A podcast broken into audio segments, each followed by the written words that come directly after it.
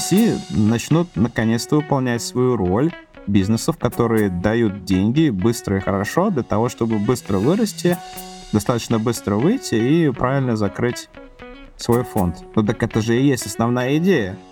А что же мы тогда все обижаемся и ругаемся? Блин, наконец-то оно должно начало работать так, как нужно, и э, все начали говорить про зиму. Да это не зима, это просто наконец-то... Правильная схема работы.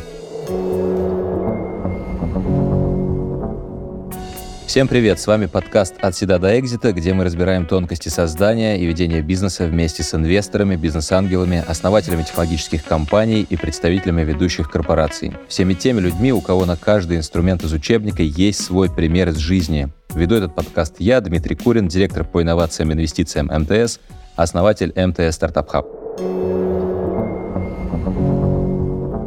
И сегодня у нас в гостях Александр Фарсеев, предприниматель, генеральный директор Сомин AI, доктор наук, между прочим. Последние 10 лет он живет в Сингапуре, читает курсы по бизнесу, цифровому маркетингу, искусственному интеллекту в Национальном университете Сингапура. Кроме этого, дистанционно преподает на факультете информационных технологий и программирования университета ИТМО в Санкт-Петербурге. Саша, привет. Привет. Очень рада, что ты с нами. Интересен как раз международный опыт и разбавить наш подкаст как раз таким взглядом извне.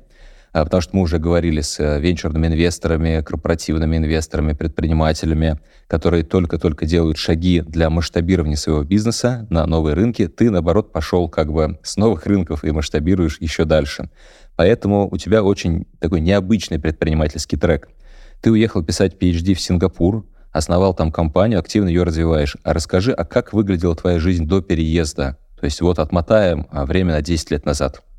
До переезда я достаточно долго работал программистом. В районе магистрской мы с друзьями, один из них был мой текущий кофаундер Кирилл, мы вместе решили организовать компанию, назвали ее MB Guides, это был travel guide, и попытались строить эту компанию вместе в России.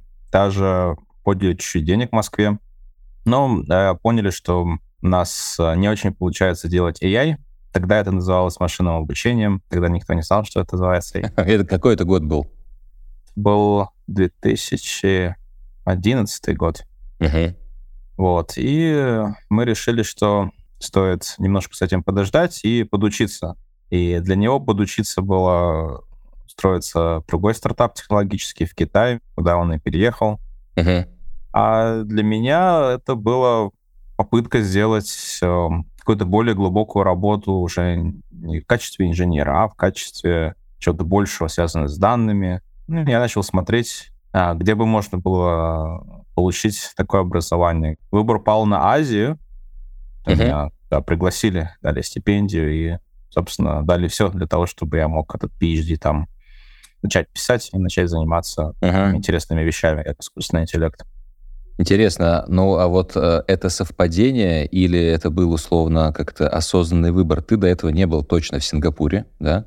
Очевидно, наверное, не очень представлял там культурологические особенности, бизнес-особенности, может быть, даже образовательные какие-то возможности. Ну, то есть все, наоборот, как бы стремились на Запад тогда, ты, ты поехал на, на Юго-Восток. Я, наверное, не самый хороший пример, потому что я, в принципе, много решений принимаю в жизни на основе такой интуиции, можно сказать. И... Жоп, жоп, жоп филинг. Я, yeah, gut feeling. Да, да, да. Была интересная, смешная история. Я на самом деле был в Сингапуре один раз. Я съездил туда на стажировку. Я учился в магистрской ИТМО а, в Питере. И мне очень хотелось съездить куда-то, в принципе, ну, посмотреть, как учат где-то с границей. Я устроился на магистрскую по обмену в университет Ювескале, это в Финляндии uh-huh. недалеко, и на самом деле это, это был мега типичный выбор. Но когда я поехал подписывать документы своего научного руководителя в этом, он мне сказал, ну, что ты поедешь в Ювяскале, поезжай в Сингапур. А я спросил, а это вообще где? Ну, мы открыли Google карты тут на компьютере, посмотрели, где это. Оказалось, что это не Малайзия, оказалось, что это отдельная страна. И я же тогда сингл был, я подумал, ну ладно, что, значит, Сингапур, наверное, еще интереснее, чем US. И, собственно, решение было принято в течение пяти минут, и в эти пять минут входило изучение, собственно, географии. Как, как туда доехать, да? Как туда доехать. Ну, то есть это нельзя сказать такое прям спланированное решение. У меня жизнь из этих решений состоит, в принципе, и очень часто они приводят к очень хорошим результатам. Так вот, поехал я туда на стажировку и понял, насколько сильно отличается а, система образования. Мне очень понравилось то, что нас долбали по предметам в течение всего курса, а не только в конце перед экзаменом, например. Uh-huh. Ну, естественно, там была очень такая объективная система оценки, связанная не только с, с какими-то знаниями, которые у тебя есть старания. То есть, на самом деле, мне пришлось переформатировать весь свой опыт учебы в России для того, чтобы хоть как-то хоть что-то там закрывать. И ТМО, ну и по тем меркам, и сейчас, э, да, как бы по уровню образования, обучения, высоко котирующийся вуз в целом, и технический вуз. Насколько ты чувствовал свое преимущество над студентами в Сингапуре? Или наоборот, какие-то там, ты понимал, четко пробелы? Совершенно точно не дотягивал по языку. Я просто не понимал, что мне говорят. Причем английский-то у меня был достаточно хороший. Но там синглиш. Синглиш — это китайская грамматика, и на нее наложены английские существительные глаголы. Это синглиш. Ну, то есть э, это результат изучения английского языка китайскоговорящим населением. Uh-huh. Если мы говорим what you would you like to eat, то они тебя спрашивают не яо ма по-китайски, по-английски это будет you want to eat what? И когда так с тобой разговаривают, ты не сразу понимаешь, что тебя хотят спросить, потому что ты просто слышишь слово what, и такое достаточно э, прямолинейное, агрессивное лицо, которое про тебя думает, слушай, ну ты давай уже соображай, мне тут очередь, еще 20 человек за тобой. Это English. И языковые проблемы так, а профессиональные? В России очень распространены были раньше, да, институты, которые все стали университетами. Uh-huh. Но у них осталась институтская начинка. Большинство институтов очень специализировано. Это неплохо и нехорошо. Но когда ты из института, по сути, попадаешь в университет, и от тебя начинают требовать одинаковые знания с точки зрения физики, математики, программирования, всякие линейные алгебры, и это все происходит одновременно, ты понимаешь, что, что ты, наверное, не так хорошо учился, или, наверное, тебе следовало залезать гораздо глубже. Uh-huh. Потому что все это потом тебе нужно для работы, то, что даже на стажировке я делал research. Ну и для, естественно, написания кандидатской, хорошей кандидатской. То есть когда ты делаешь что-то, что никто в мире еще не делал, и эм, твоя работа пользуется популярностью, потому что это что-то действительно новое. Слушай, очень интересно. Давай как раз про это чуть-чуть поговорим. Для России в целом не очень типично идти по такой научно-академической ветке и потом переходить в бизнес-ветку, в стартап. Ну, как я это вижу, как правило, это люди разного все-таки склада характера, разного интереса, и условно подход, вот этот диплом как стартап, диссертация как стартап, он только-только сейчас вот набирает обороты, да, там вот как раз в наших институтах-университетах. И в чем ты видишь э, твой опыт получения PhD в Сингапуре относительно России, есть ли вообще какие-то кейсы плюсов, минусов там у нас? Ну, про, про них мы уже услышали. Можешь сравнить? В принципе-то неважно, сколько ты статей написал, тебе за твою работу нужно сделать что-то, что фундаментально изменит, улучшит состояние дел в твоей индустрии. В случае России PhD в большинстве случаев, не всегда, но в большинстве случаев, это огромное количество KPI, которые нужно обязательно закрыть. А, ну, в смысле, если в первую, там, у тебя год, тебе нужно там три статьи написать, то во второй там пять, а в третьей семь. А, uh-huh. видимо, если бы PhD продолжалось, то, в принципе, и покушать нет, надо просто-просто писать статьи день и ночь, неважно про что. Uh-huh. И вот э, такие статьи, они обязательны в России для того, чтобы защититься, закрыть все, или тебя могут просто, ну, там, тебя уволят, стипендии снимут. Uh-huh. А в зарубежных PhD ты можешь вообще работать там 5 лет, ничего не написать, но университету доказать, то, что ты сделал, это существенный прорыв. Либо написать эту статью, еще не опубликовать, но уже защититься, если комиссия согласилась, таких же важных ученых. Естественно, это отличается от индустрии к индустрии, но от нас требовали, собственно, две вещи. Первое — это qualification exam, это сдача всех предметов, включая серьезнейшую математику, которую пришлось просто заново выучить самому с книжкой. И mm-hmm. второе — это, собственно, сам, сам research, доказанный статьями в таких местах, где acceptance rate там может быть 4-5%.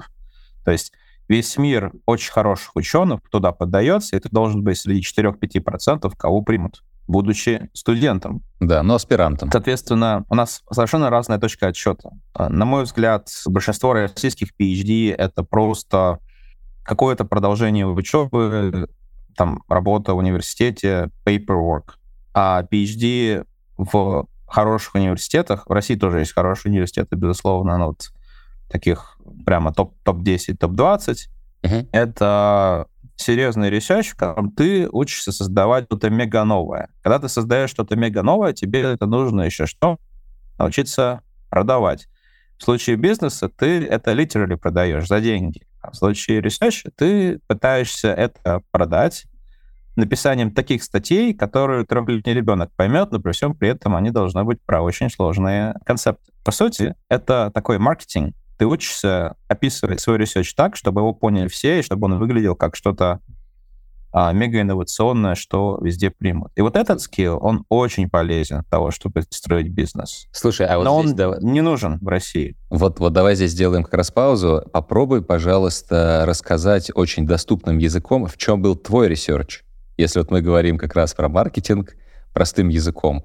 Мы анализировали контенты социальных сетей и с помощью машинного обучения, сейчас AI называется, пытались из этого контента понять personality человека, его интересы. Ну, то есть профилировали людей. Uh-huh. И мы пытались это делать э, более качественно, более точно, с использованием нескольких социальных сетей. То есть предыдущие исследования, они фокусировались только на текст, допустим, uh-huh. только на Twitter, а мы пытались соединить и Twitter, и даже какие-то там данные там, с наших uh, smartwatches, сердцебиения, и пытались это все коррелировать и делать предсказания более точно. Мы назвали это multi-view model profiling uh-huh. или multi-model user profiling. И, кстати, вот интересно, да, э, весь мир недавно узнал, что GPT-4, она оказывается multi-model, и все таки о, ничего себе, multi-model это же какая инновация. А я так, знаешь, в 2013 году про это PhD писал. Ну, не про GPT-4, конечно, но, в принципе, это была основная тема э, моей диссертации. Uh-huh. Это к тому, когда появляются технологии, когда они реально принимаются бизнес-средой. И, наверное, это еще связано с тем, что, наверное, не стоит слишком рано пытаться продавать то, что ты research в лаборатории, если для этого еще нет рынка. И это, кстати, большой-большой такой red flag для начала Вот, кстати, давай, давай об этом поговорим. Закончу свой PhD. Как у тебя миграция из академической среды, миграция в бизнес произошла? Я, честно говоря, ненавидел писать и делать research. Тогда не было GPT. Мне, в принципе, это все не нравилось. Я всегда думал, что я такой программист, инженер, мне интересно пощупать, посмотреть и дальше идти что-то кодить, ну, то есть там описывать это все и так далее, мне было не очень интересно. А за 4 года занятия таким вот э, research ем в хорошем университете, мне это действительно очень понравилось. Ну, то есть, э, если бы не занятием бизнесом и, возможно, не занятием VC, вот VC мне тоже очень нравится. Наверное, совершенно точно я бы full time пошел профессором куда-нибудь и помогал бы другим писать. И я, в принципе, этим занимаюсь. Я вот несколько месяцев назад выпустил своего первого PhD-студента. То есть я настоящий профессор. Я не просто Класс. сам PhD получил, я других произвел на свет PhD. Класс. Это, это где было? В ЭТМО? На базе в университета? ЭТМО, да. ЭТМО? Но, но с э, китайским студентом. У меня такая Честь. специализация в ЭТМО. У меня иностранцы все мои PhD. Mm. Слушай, интересно. Особенно из Азии. Ага. А, вот, собственно, для меня никогда не было вопросом, буду ли я пытаться заниматься бизнесом в будущем. У нас уже был один стартап, и я всегда искал такую лабораторию, в которой есть некоторый бизнес-подход ко всем исследованиям, которые они сделают. Я очень долго выбирал профессора, mm-hmm. он меня тоже выбирал очень долго, но к нему даже не было доступа, в принципе, там нужно было через щели пролезать.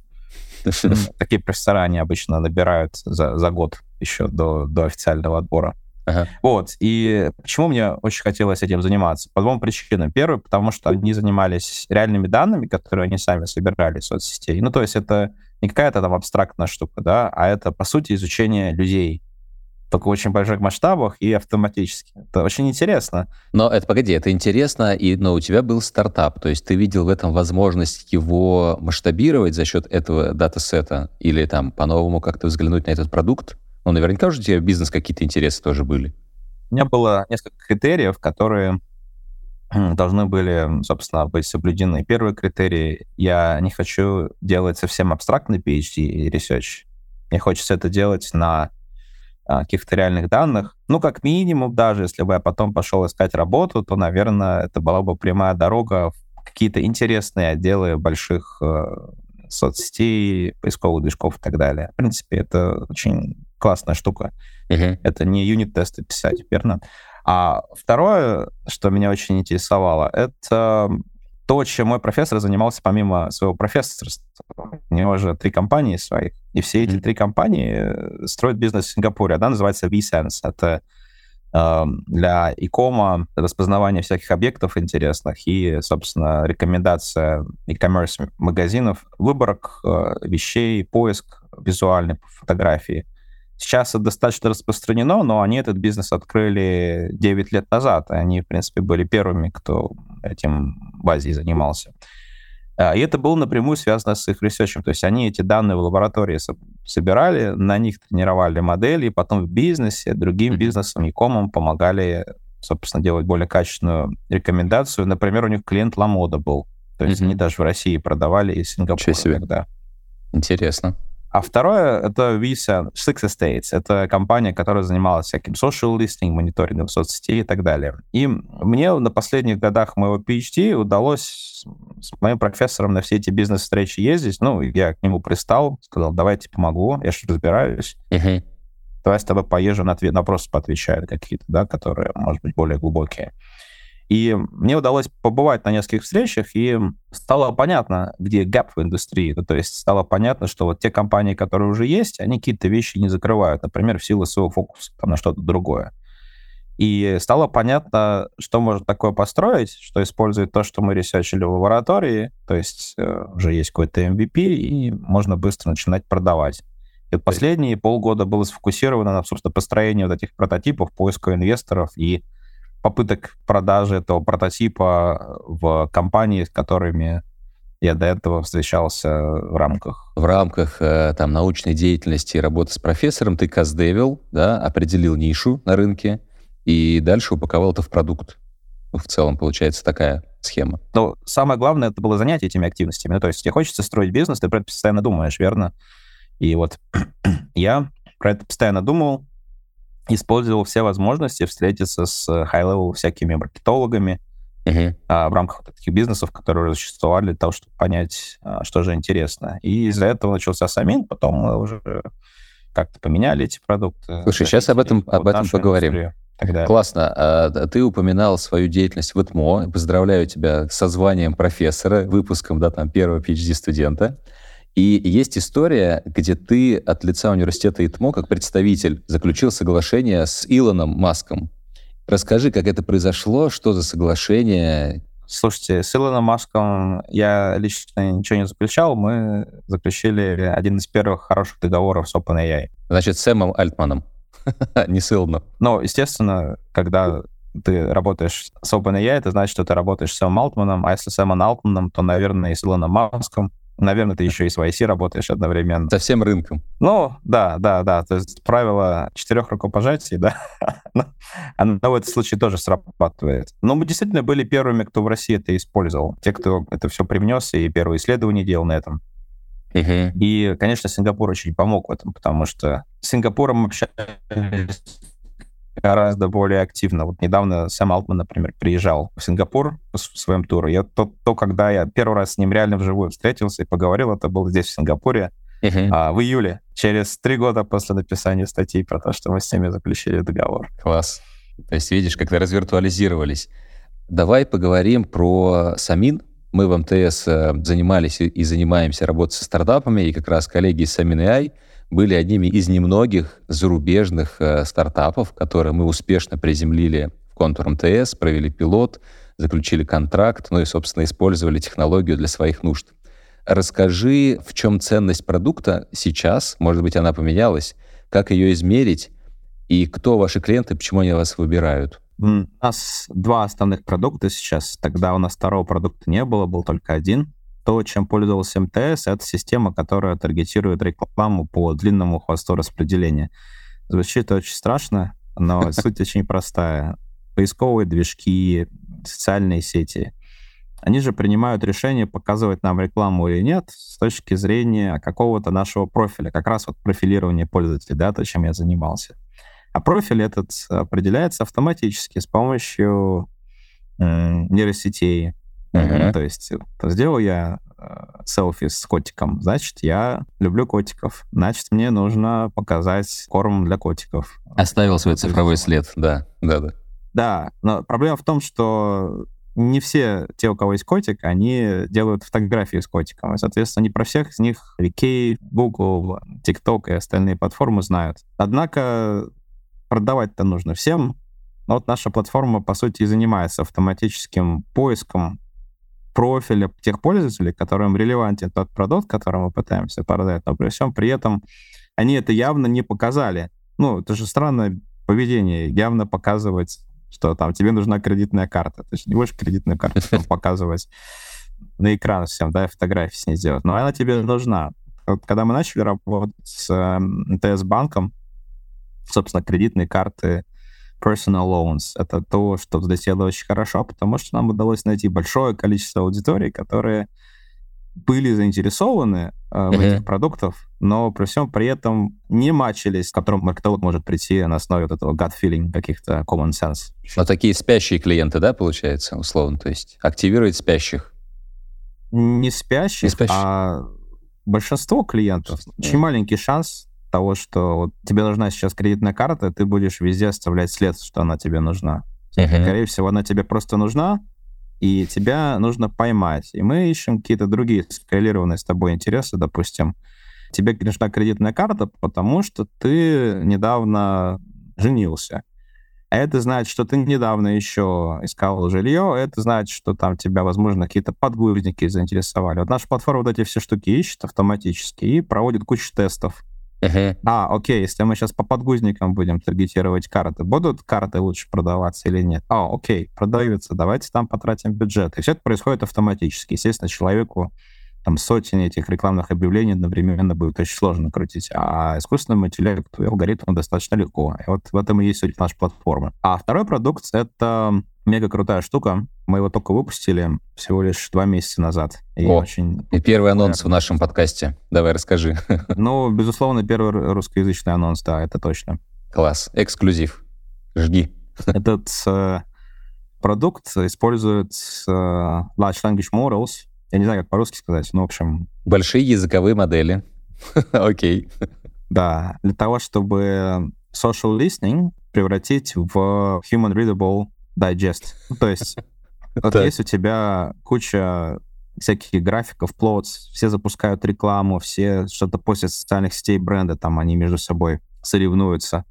Обычно все это приходит э, в агентство, они это руками все собирают, потом дают это все какому-нибудь джуниор-аналисту, говорят, слушай, у тебя есть три дня, нам клиенту нужно отчитываться и рассказывать про то, что все конкуренты сделали с точки зрения social, digital и так далее. Uh-huh. Мы построили систему, которая за 30 секунд тебе описывает гораздо более глубоко и гораздо более широко все, что происходит с твоим конкурентным landscape. Ну, то есть, э, допустим, там берем МТС банк, там Сбер или uh-huh. Тинькофф, эта штука соберет всю их рекламу, поймет, какие они продукты рекламировали, что у них работало, что нет, предскажет автоматически, какие рекламные объявления у них отрабатывали хорошо. С конверсией с какой-то даже? Ну, мы сейчас э, предсказываем clickability, то есть uh-huh. выше воронки, но, но uh-huh. Конверсии тоже. И дальше она начнет предсказывать, там, а, будете говорить, слушайте, вот этот конкурент, он делал акцент там на лето, а вот этот конкурент на convenience. Этот конкурент вообще начал э, продавать свои там кредитные карты через upsell после того, там, как, э, возможно, у них дебетовые карты люди покупали. И когда ты это все понимаешь за 30 секунд на любом интервале времени, а вместо того, чтобы сидеть и ждать это месяцами, получать какую-то так себе информацию, да еще ты это платишь пару сотен баксов всего в месяц. то Класс. это революция. Слушай, более давай, того, давай потестим. Более того, более того, это же напрямую соответствует тому, что Сэм говорил. Я не знаю, я про это рассказывал или нет, но наш с ним разговор в Сингапуре был ровно про применение вот этих вот больших языковых моделей для бизнеса. Uh-huh. И я ему задал вопрос, ну вот скажи, вот есть OpenAI, OpenAI же тоже инвестирует в компании, и там есть четыре компании, в которые OpenAI проинвестировал в этом году, и из четырех три это какие-то достаточно стандартные истории, ну типа там note-taking или какой-то там visual editor. Но при всем при этом они скрестили вот этот весь функционал вместе с большими языковыми моделями. И теперь ты с Photoshop можешь по сути, разговаривать. Применение, им пользоваться. Применение да. GPT-4 для каких-то вертикалей, да, которые еще не оцифрованы, не цифровизированы, недоступны для как бы другого интерфейса коммуникации. Угу.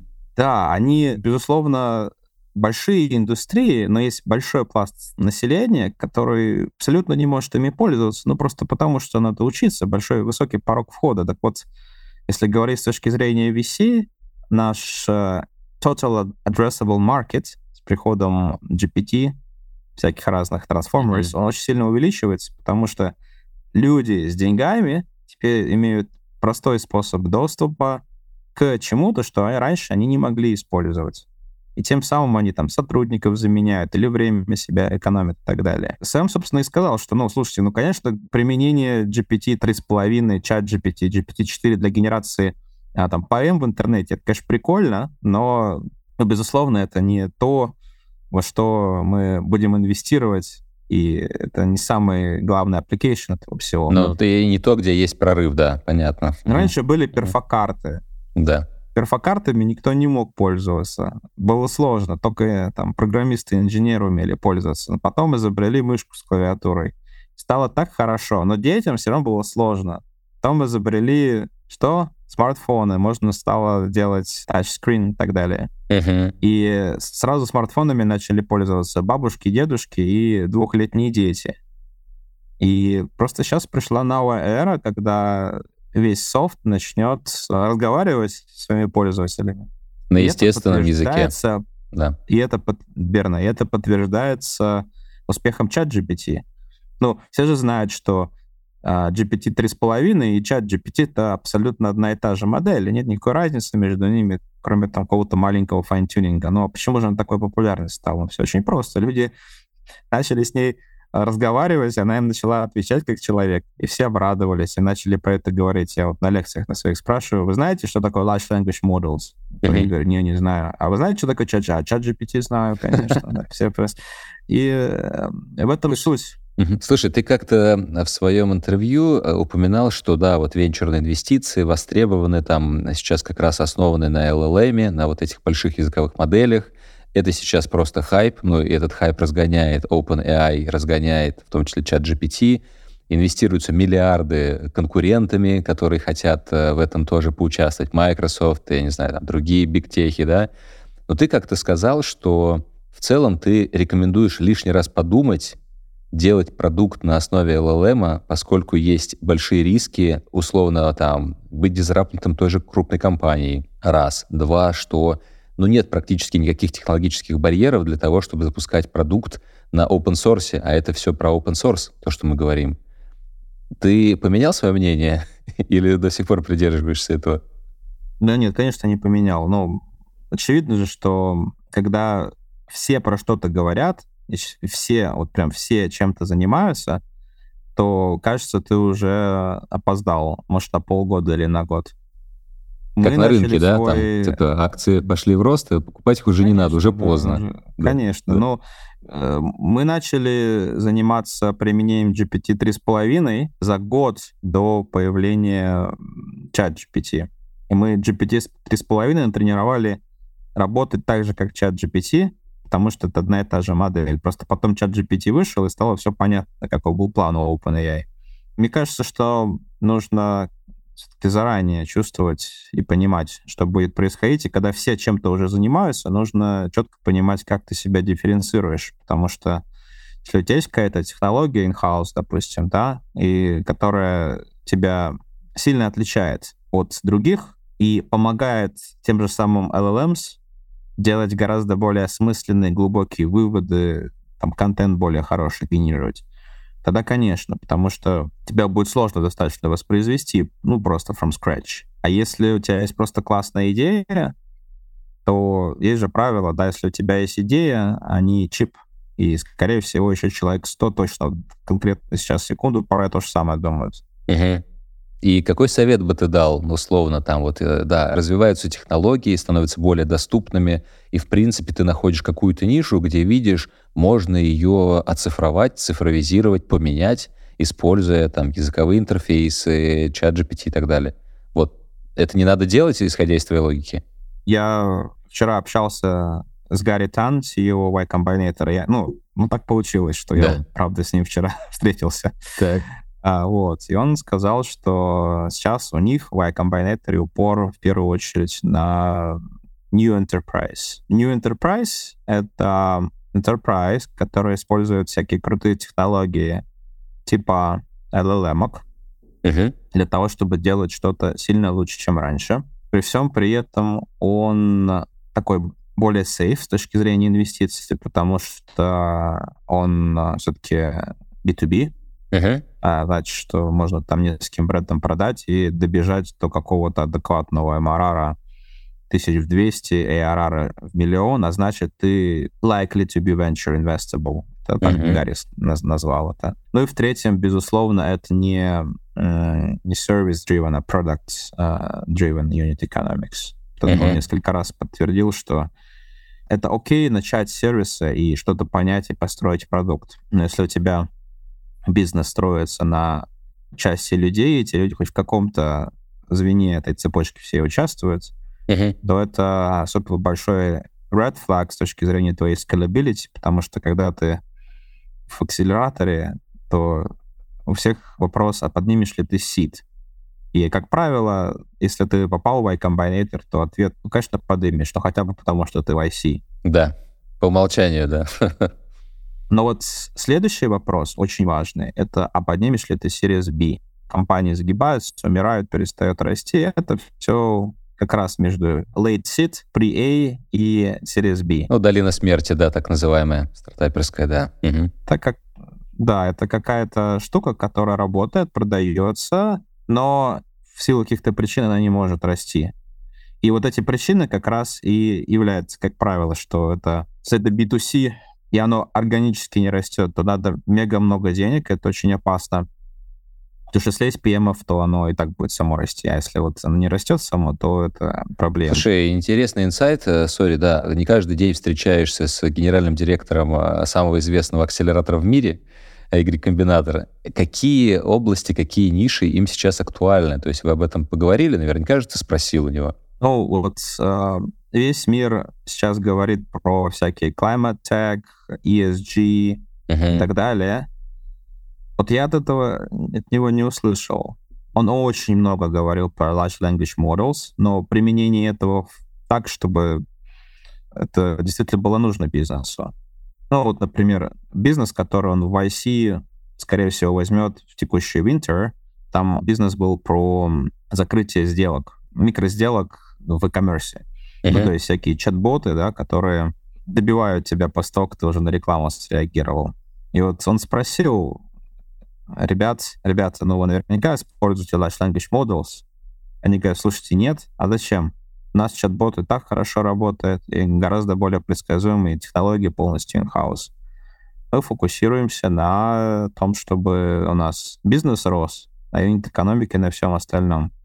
Он сказал, вот, блин, да, это правильно. Ну, то есть Large Language Models, конечно, очень хорошо, и я вообще полностью в них верю, я верю, что это вообще будущее, но если у тебя все очень мега инновационно, все воодушевляются, но никто не платит, и очень сложно этот бизнес доставлять, то ты сильно умрешь. И не факт, что дав тебе денег сейчас на сиде, ты не испортишь фаундерам жизнь. Они же на это будут еще там 4-5 лет ближайших тратить. А если да. ты сейчас уже видишь, что эта штука не будет расти, то, то тогда нужно надеяться только на пивот и всеми возможными способами их туда направлять. Бизнес first, этот, э, да, там, подход, он э, сейчас тоже на первом месте, да, многие говорят про дивидендную модель, что там максимально ты должен зарабатывать прямо условно с первого клиента, да, там юнит-экономику считать и подтверждать, что это кому-то надо. Очень интересно. Давай поговорим мы с тобой, когда встречались в Стамбуле перед Emerge, да, на нашем мероприятии, и мы говорили о том, что многие предприниматели, ну, по понятным причинам сейчас начали масштабироваться на новые рынки из России, из СНГ, пытаются адаптироваться к новой среде. Вот ты человек, который уже адаптировался, ну, очевидно, за 10 лет, и ты рассказывал, как многих ребят, там, студентов, аспирантов, там, многим тоже помогал, там, которые приезжают в Сингапур, в Азию адаптироваться.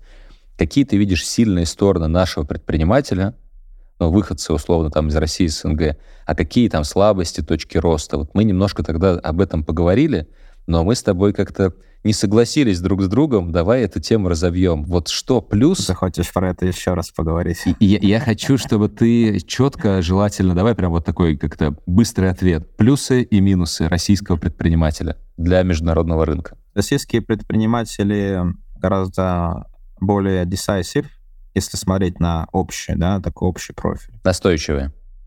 Да, они пробивают э, все, что только можно своей вот этой вот настойчивостью. И э, в этом плане им часто в Азии прокладывается достаточно легко дорога, ну, потому что все офигевают просто от того, что происходит, что новое и так далее. Часто это, кстати, является и отрицательной стороной. То есть, э, и вот я, в принципе, такой, и я четко осознаю, что процентов 30-40 азиатов меня просто с первого взгляда сразу ненавидят, думают, что я аррогant и так далее. Ага. А другие 60, мне кажется, 60, может, половина, ага. они это очень ценят, потому что здесь этого нет. И это, безусловно, это выбор, во-первых. Ты можешь как бы и подстроиться. Самый мас- крутой способ это уметь менять себя, и я знаю таких предпринимателей висит. Надевать шапочку. меняют Разные, да, да, они очень классно меняют себя в зависимости от ситуации. Это вообще высший класс.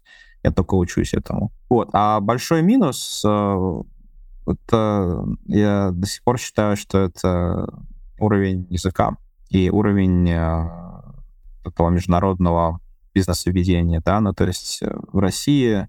Расшифруй, что ты имеешь в виду, да. Угу. Ну, вот в России какие-то high-level люди, которые работали, допустим, в больших корпорациях, международных агентствах, они натренированы вести себя с азиатами, с европейцами, polite, что-то не спрашивать, даже если это очень хочется. Ну, вежливо адаптироваться да. под культуру, да, э, условно, да, оппонента. Да, они очень uh-huh. гибкие. Таких людей очень мало. Те, кто пытаются сейчас выйти на международные рынки, это те предприниматели, которые, ну, очень bright, они классные все, но они же до этого не строили нигде бизнес, и они попадают в достаточно сложную для себя среду, потому что они и культурно не мачатся, люди их не понимают, люди либо пугаются их, либо ну, для них это просто шок. Они часто принимают решения не связываться, потому что ну, выглядит как-то тяжело, сложно.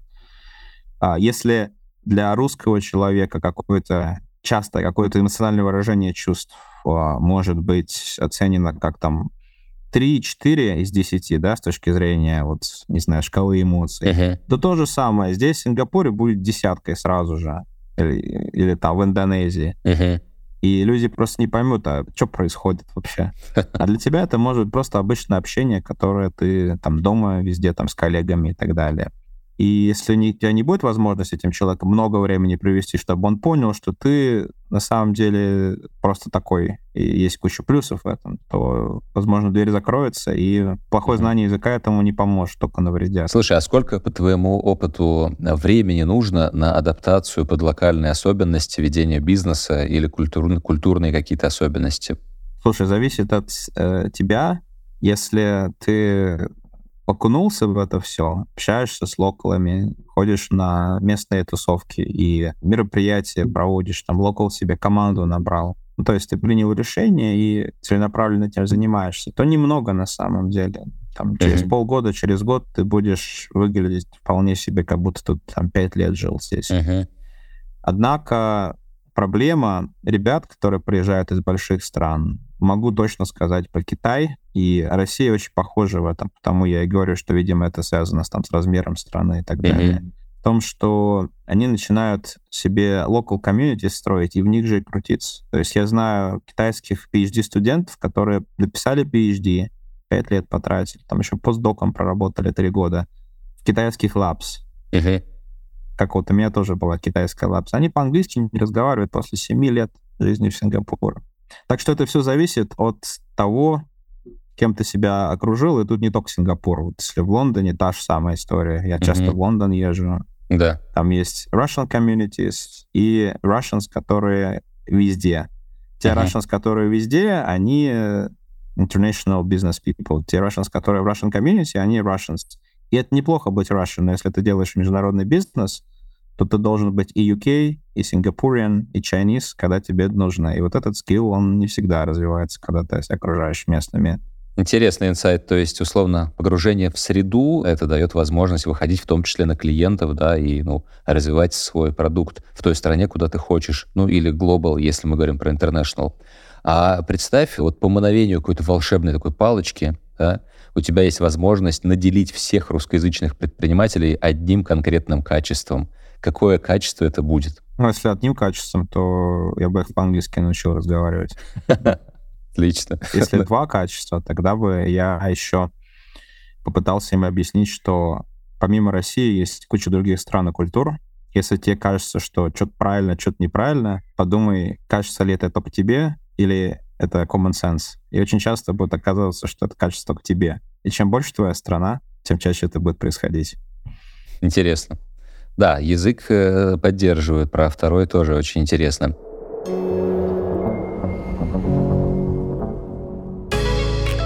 Что есть МТС Стартап Хаб? МТС Стартап Хаб – лидер рынка корпоративных, венчурных инвестиций и инноваций. У нас есть венчурный фонд, и мы готовы инвестировать в ваш бизнес до 5 миллионов долларов, если вы достигли стадии масштабирования продукта.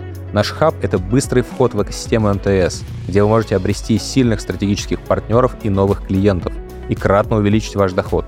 А еще у нас есть закрытый венчурный клуб, где мы собрали ключевых игроков цифрового рынка, чтобы обмениваться опытом. Развивайте свой бизнес вместе с МТС. Подробности читайте на сайте startup.mts.ru. Ссылку мы оставили в описании. На рынке уже второй год э, наблюдается венчурная зима, причем не только на рынках СНГ, но и в целом глобал история, что да, там как-то мы видим, что количество сделок падает, инвестиционные раунды падают, деньги очень сложно привлечь предпринимателю, рынок в целом такой медвежий, да, инвесторы крайне осторожны. Но, с другой стороны, есть большой хайп на тему AI, LLM и все остальное. Вы как раз этой темой занимаетесь. Вот насколько сейчас, по твоему опыту, сложнее привлечь капитал, а, работая на рынке таком common sense, но опять же в сложных условиях рынка. И как вообще развивать сейчас бизнес, если сложно расти, сложно привлечь инвестиционные деньги? Может, его и не надо развивать. То есть это так, возможность подсушиться, да? Ну, возможно, это быстрый способ понять, что ты занимаешься не тем бизнесом или вообще тебе бизнесом не стоит заниматься. Интересно мне. Мне кажется, что нужно тут к этому прагматически относиться. Бизнес, он для чего? Для того, чтобы зарабатывать деньги, да, for profit. Для того, чтобы зарабатывать деньги, нужно находить правильную бизнес-модель, строить правильный продукт и так далее. Вот когда была венчурная весна, лето, осень, эти все правила, они не действовали. Люди делали бизнес просто потому, что это круто, и потому что они там на сцене прыгают хорошо. Да. Ну, так что отличная возможность очистить рынок от всех, кто хорошо пичет, и оставить только тем, кто реальные компании строит. А еще будет пласт тех людей, которые наконец-то поймут, что надо строить реальный бизнес и начнут этим заниматься и для них это будет огромный time saving, money saving и так далее. То есть это очень хорошо. Так что мне кажется, что то, что сейчас происходит, это на самом деле... Оздоровление а, такое, да, рынка? Оздо- оздоровление, да, рынка всего. VC сейчас смотрят на компании, которые, а, либо profitable, либо clear path to profitability in the short term. Uh-huh. Это тоже цитата э, Гарри. Uh-huh. Из вот мы должны видеть, Да. что ты будешь profitable в ближайшее время из твоих numbers. А второе, растут 2-3 раза в год, если ты на более поздней стадии, и там 3, 5, 7 раз в год на более ранней стадии. И таким компаниям часто, если они правильно деньгами управляют, нужен капитал для того, чтобы расти еще быстрее, чтобы Мгм. какую-то часть подтянуть, просто тупо денег не хватает на эту часть. Но если ее не подтягивают, они все равно будут классными бизнесами. И в такие бизнесы сейчас инвестируют VC, uh-huh. и это правильно, потому что VC, он и должен инвестировать в те компании, которые и без VC выживут, но с VC будут расти быстрее, соответственно, у VC что появится? Хороший multiple на выходе. Ну и VC это, как, что? Э, да, как топливо они, для роста. Да, да, VC да. начнут наконец-то выполнять свою роль бизнесов, которые дают деньги быстро и хорошо для того, чтобы быстро вырасти, достаточно быстро выйти и правильно закрыть свой фонд. Ну так это же и есть основная идея. А что же мы тогда все обижаемся и ругаемся? Блин, наконец-то оно должно начало работать так, как нужно, и а, все начали говорить про зиму. Да это не зима, это просто наконец-то... Правильная схема работы. Все произошло. Да, да. причем я же не говорю там про себя. Ну, то есть наша компания тоже, на мой взгляд, тратила сильно больше денег, чем должна была uh-huh. в прошлом. И во многом те же самые VC и заставляли меня деплоить этот капитал, который на самом деле, может быть, и не стоило деплоить. Тогда, Разгонять а, машинку, да-да-да. Конечно, mm-hmm. да, то, что надо потом еще и остановиться уметь. А, кстати, вот стата классная от э, CEO такого очень большого фонда и акселератора в Тайване Asia Pacific. Uh-huh. AppWorks — это большой-большой акселератор. Он, uh-huh. Они себя YC of Asia называют. Uh-huh. Там есть э, CEO Джимми Лейн. Он свою компанию сделал паблик, когда ему было 24 года, на чем, собственно, и поднял капитал, и откуда и появился AppWorks. Uh-huh. Самый главный питч его на открытии этого акселератора был такой. 99% смертей стартапов — это суицид. Uh-huh. Почему? Потому что premature scaling. Скалирование, рост расходов, маркетинг, sales, тогда, когда ты к этому еще не готов. Потому что ты еще не нашел, не знаю, как по-русски, product market так, fit. Так, так и обычно, да, используют такой термин product market fit, да. То есть тебе кажется, что ты уже научился продавать, тебе тут денег упало от VC, и ты такой, вот сейчас мы тут... А, Поехали. А базы для этого роста у тебя нет, ты не понимаешь, как ты это сделаешь но ты начинаешь строить проекции, которые показывают, что у тебя там hockey stick, вот эта клюшка, да, и так далее. Почему? Да потому что VC берут эти твои проекции и делят их на три или на четыре, чтобы понять, что будет в реальности.